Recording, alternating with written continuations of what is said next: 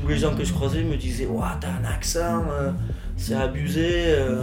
Tu leur parles comme ça, ils te disent Ah, t'as l'accent basque toi. Être basque, ça fait un peu, oui, très voilà, communautaire quoi. Mais ça fait partie de mon éducation et j'en suis très fier. Enfin, à l'école, et euh, j'avais un peu honte de cette euh, double culture, entre guillemets. Dès que ma mère, par exemple, voulait passer la frontière ou quoi, il y avait quelque chose qui bloquait, à la douane, elle passait pas parce qu'elle portait le nom d'un terroriste, etc. Au moment de l'appel au collège et au lycée, je me disais Allez, ça va être mon tour, et je sais que quand les profs faisaient. Euh, je répondais, je, savais que c'était moi, oui, oui, je suis là. Bai, beaupa, uh, nin za naiz eta hogeita bi urte ditut eta orain uh, pauen bizi naiz. Salut, je m'appelle Insa, j'ai 22 ans et maintenant je vis à Pau.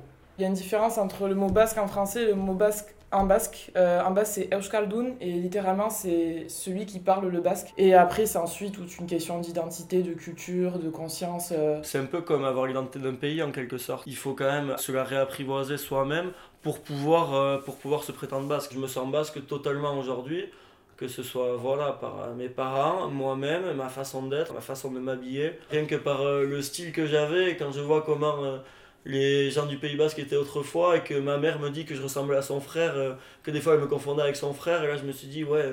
C'est vrai que lui, avec la tête de basque qu'il avait, au final, je me sens basque aussi. quoi. Quelqu'un de qui est d'ici, qui est du coin, euh, on va te dire, il a une tête d'Espantou. Donc moi, quand on me dit ça, forcément, je me sens basque plus qu'autre chose. Donc, moi, je suis né ici, donc déjà, je me sens, je me sens basque par, euh, par le sol. Puis après, euh, j'ai de la famille basque aussi. Ma mère, ma mère est basque, mes grands-parents sont basques. Je sais, je sais chanter en basque. Je, je respecte les traditions, je respecte les, les ancêtres, les personnes euh, qui avant nous étaient basques et qui ont rendu, euh, qui ont rendu le Pays basque fier et qui ont rendu euh, le Pays basque beau.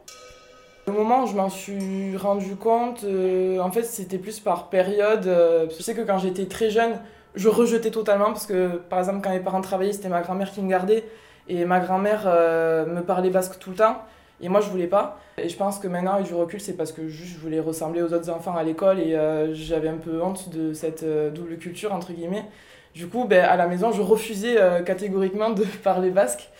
Et c'est venu euh, un peu plus tard, je sais pas, vers la fin du primaire où j'ai commencé à m'affirmer. euh, j'essayais même de leur apprendre, j'amenais des petits cahiers et j'essayais de leur apprendre euh, alors qu'ils voulaient pas du tout, mais j'étais trop à fond dans ça. Et après, ouais, euh, puis ça a monté au fur et à mesure.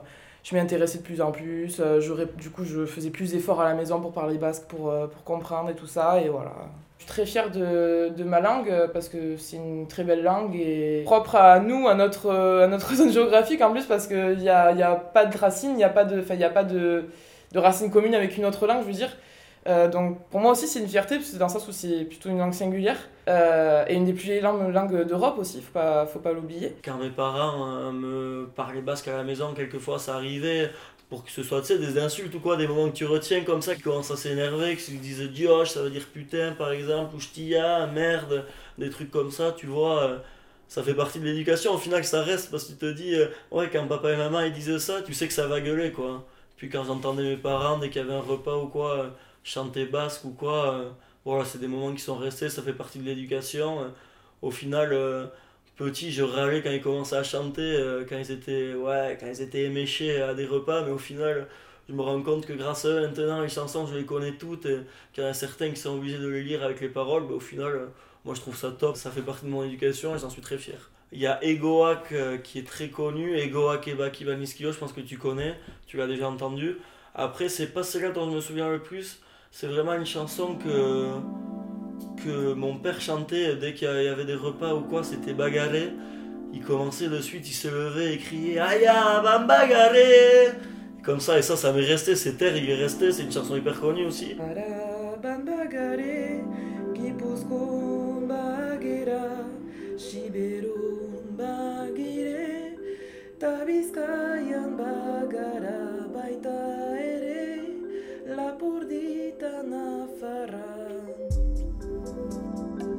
Zep.media.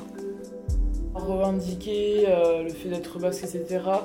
Ça m'apporterait préjudice plus ou moins parce que, enfin, euh, oh, j'ai eu des réflexions, euh, juste ça allait de la moquerie à, au collège, j'ai eu quand même, on m'a traité de terroriste quand même, donc euh, euh, voilà, c'est vrai que ça c'est un truc, euh, je, ça arrivait qu'une seule fois, mais j'étais rentré chez moi en pleurant quand même. Par exemple, j'ai une anecdote comme ça qui revient, dont ma mère m'a parlé, c'est vrai que ça m'avait marqué, il y avait des terroristes qui s'appelaient comme ma grand-mère et, et, ma mère, donc c'était les Telechia, et c'était des terroristes autrefois, et ma mère et ma grand-mère portaient, portaient ce même nom. Et donc de suite, dès que ma, grand ma mère par exemple voulait passer la frontière ou quoi, il y avait quelque chose qui bloquait, à la douane elle passait pas parce qu'elle portait le nom d'un terroriste, etc. Ben, par exemple quand je vais chez ma grand-mère, ben, c'est toujours euh, des plats, on va dire, euh, des plats typiques. Après j'ai toujours connu ça, donc euh, voilà, ça va aller de la paella au... Je sais pas, des fois, enfin, ma mère par exemple elle fait de la Shoah. ça va être aussi. Après, c'est surtout faire des plats qui vont se rencontrer aussi en Espagne, par exemple les croquettes de jambon. Ma, mère, ma grand-mère elle en fait souvent, mais du coup, enfin, c'est surtout lié à l'Espagne, mais du coup en Pays Basque Sud ils en consomment aussi. Mon père il fait du cidre, euh, c'est quelque chose de typique aussi euh, au Pays Basque, et enfin, on le fait en consommation personnelle. Et euh, quand du coup j'explique que ben, chaque année, comme dans les cidreries, on fait le tchoch, c'est-à-dire qu'on fait un repas et tout ça avec un, menu bien précis, et en même temps ben, on va se servir le cidre directement à la barrique. Et ça c'est quelque chose d'un peu, on dire, traditionnel, et quand j'en parle, c'est vrai que les gens me regardent un peu comme, comme une ahurie.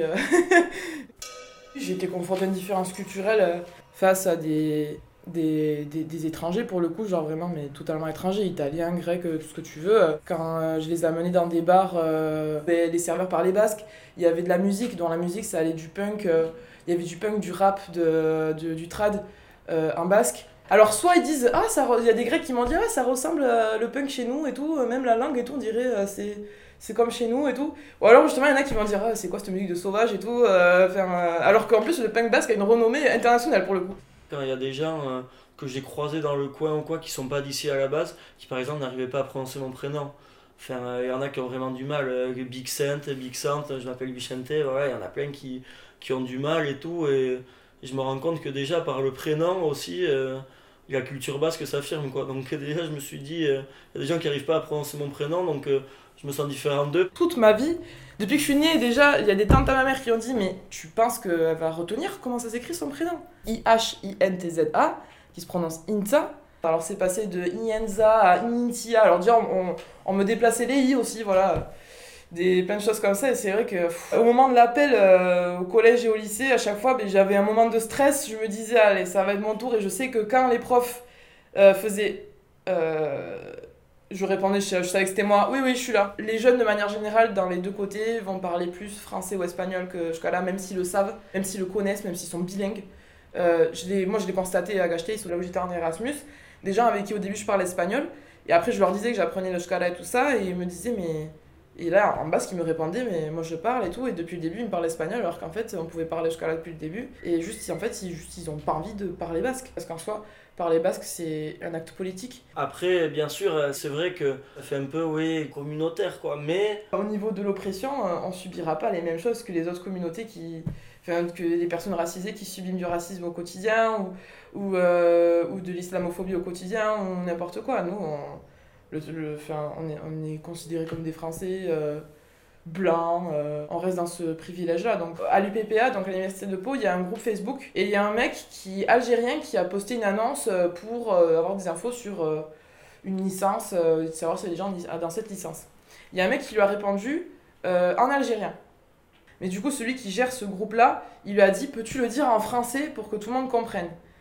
Et du coup, nous, on a vu ça, quand on est tombé dessus. Le mec censure tout, il supprime tous les commentaires. Du coup, nous, on rapplique avec un pote, on écrit du coup en basque euh, Ah, mais il n'y avait pas des commentaires, euh, euh, des commentaires bizarres ici? Donc, il écrit ça en basque et moi, je lui réponds en basque Si, mais apparemment, on doit parler que français et pas une autre langue ici. Donc, on a répondu en basque, si tu veux. Donc, voilà. C'est, on va dire c'est ça va être une même lutte dans le sens où, par rapport à la culture, à l'identité, le fait que ce soit du coup mis. ça va être une même lutte.